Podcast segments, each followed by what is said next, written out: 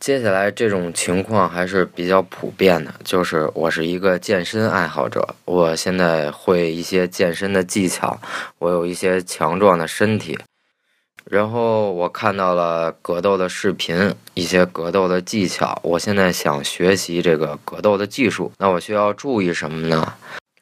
首先，我的建议是你一定要先学习基础，把基础打好。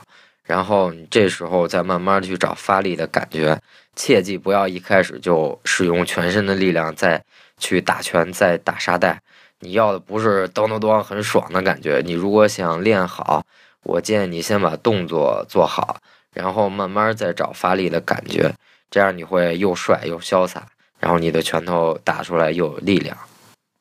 还有，由于长期练健身、练杠铃、哑铃这一类的。所以你的肌肉大部分是孤立的，